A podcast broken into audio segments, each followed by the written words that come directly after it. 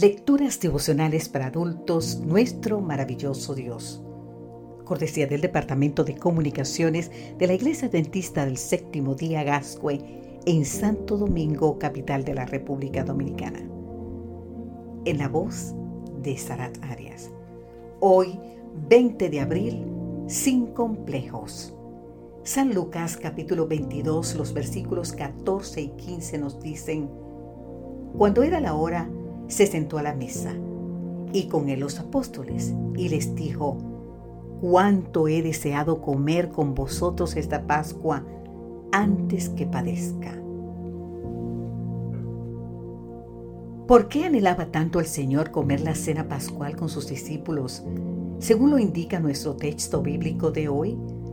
Esa sería la última que comería con ellos antes de su muerte. Y algunas circunstancias muy especiales rodearían esos últimos momentos. Una de ellas, la discusión que sostuvieron en torno a quién de ellos sería el mayor. ¿Podemos imaginar un hecho más inoportuno, más cuestionable que este? En cuestión de horas, su maestro sería entregado a los sacerdotes y los ancianos para ser víctima de toda suerte de maltratos. Y ellos están debatiendo acerca de quiénes ocuparían los lugares de honor en el nuevo reino? No era, por cierto, la primera vez que discutían un asunto similar. Antes, dos de ellos habían pedido al Señor el privilegio de sentarse a su derecha y a su izquierda en su reino. Y este pedido había hecho que los otros diez discípulos se enojaran mucho. Te invito a leer más en el libro de San Mateo, capítulo 20. ¿Cómo podía él enseñarles que hay mayor grandeza en servir que en ser servido y que más bienaventurado es dar que recibir? La hora de la prueba se acercaba y ellos no estaban en absoluto preparados para enfrentarla.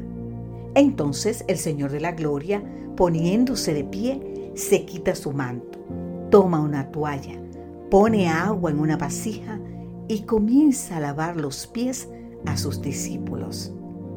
Lavar los pies a los visitantes, ¿sabes qué? Era un acto servil, realizado solamente por esclavos extranjeros. Pero nuestro Señor no tuvo problema alguno en realizarlo, aunque Él sabía que el Padre le había dado todas las cosas en las manos y que había salido de Dios y a Dios iba. Te invito a leer más en el libro de San Juan capítulo 13. En otras palabras, Jesús tenía plena conciencia de su dignidad como Rey y Señor.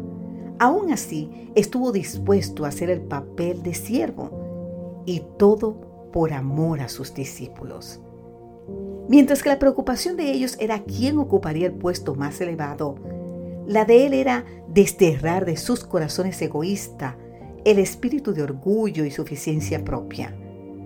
La pregunta apropiada para nosotros hoy es si la humillación de Jesús al tomar el papel de siervo con tal de salvarnos también abrirá nuestros ojos, no solo para entender lo que significa la verdadera grandeza, sino sobre todo para comprender cada vez más la anchura, la longitud, la profundidad y la altura del amor de Cristo, como nos dice en el libro de Efesios capítulo 3, versículo 18. Pero eso es por ti y por mí.